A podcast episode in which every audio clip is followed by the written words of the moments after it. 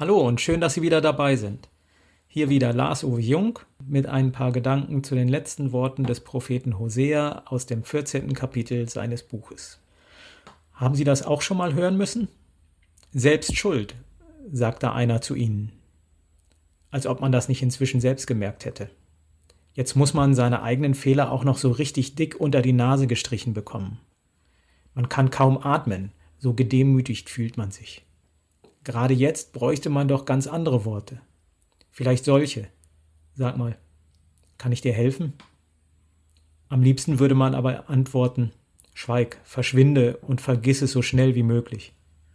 Dabei sehnt man sich doch gerade jetzt nach Verständnis, nach jemand, der sich neben einen setzt und einfach schweigt, nach allem zu einem steht. Hosea würde das auch gerne tun und Gott auch. Viel lieber würde sich der Prophet neben seine Mitmenschen setzen und keinen Skandal machen. Doch Gott gibt ihm eine andere Aufgabe. Er soll seiner Gesellschaft, in der er lebt, seinen Mitmenschen deutlich machen, was mit ihnen los ist. Sie kriechen auf dem Boden und reißen sich die Hände und Knie auf. Dabei sind sie doch so fest davon überzeugt, dass sie aufrecht stehen und selbstbewusst durch die Welt gehen.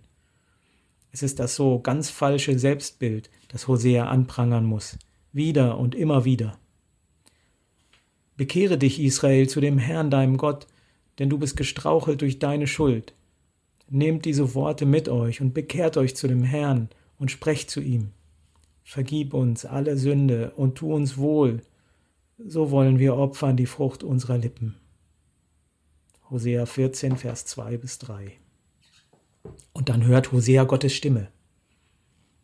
Ich will eure Abtrünnigkeit heilen. Gerne will ich sie lieben, denn mein Zorn hat sich von ihnen gewendet. Hosea 14, Vers 5. Am Ende seines Buches darf Hosea seinen Mitmenschen dieses große Angebot machen. Es ist genau das, was sie brauchen, genau das, was jetzt dran ist.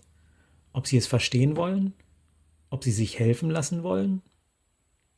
Gott setzt sich neben seine verletzten Kinder als ein Vater, der sie voller Mitleid tragen und aufrichten will. Na klar, sie haben nicht auf ihn gehört und sitzen nun im Schlamassel. Doch jetzt brauchen sie sich nur noch umdrehen, Papas freundliche Augen sehen und ihm ihre Arme entgegenstrecken. Er wird sie nicht wegstoßen.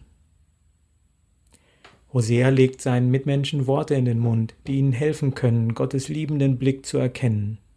Sie sind sehr deutlich, klar und notwendig, notwendend. Wenn solche Worte von Herzen kommen, werden sie ihr Ziel nicht verfehlen. Dessen ist sich Hosea sicher. Vergib uns alle Sünde und tu uns wohl, so wollen wir opfern die Frucht unserer Lippen. Sie merken, selbst Schuld und doch nicht verlassen. Selbst Schuld und doch freundlich behandelt. Selbst Schuld und plötzlich ohne Schuld. Ihr Gott, unser Gott, ist der Schuldvergeber, der Schuldaufheber, der Schuldwegheber. Er nimmt die Last, die auf uns liegt, von uns weg, wenn wir ihn darum bitten. Ja genau, wir sollen uns zu unserer Schuld bekennen, zu ihr stehen, sie nicht verleugnen. Wenn wir unser Gesicht vor Gott und Menschen verlieren, sollen wir uns nicht von ihm wegdrehen, sondern zu ihm hin. Dann wird er uns ein neues schenken. Er macht uns dann übrigens ganz neu, nicht nur unser Gesicht, denn auf die Farbe unseres Gesichts kommt es nicht an. Es kommt darauf an, dass Gott uns die Last von unserem Herzen nimmt, mit der wir uns selbst bedrücken. Lassen wir uns doch darauf ein. Hosea hat am Schluss doch recht. Gott will gekommen, ist gekommen, um zu heilen, zu lieben, zu segnen. Nehmen wir das an. Nehmen wir ihn an. Amen.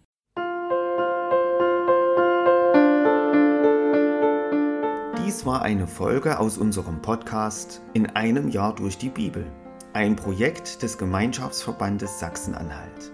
Morgen geht es weiter.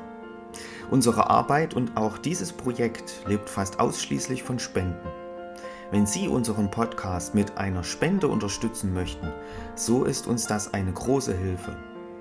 Dies geht per Überweisung an Empfänger LKG Nordhausen. Die IBAN-Nummer lautet DE 68 820 540 520 038 009 647. Wenn Sie eine Spendenbescheinigung benötigen, dann geben Sie bitte Ihren Namen und Ihre Anschrift mit an. Ganz herzlichen Dank. Nun wünsche ich Ihnen einen gesegneten Tag und freue mich, wenn Sie auch morgen wieder mit dabei sind. Viele Grüße, David Israel aus Nordhausen. Bye.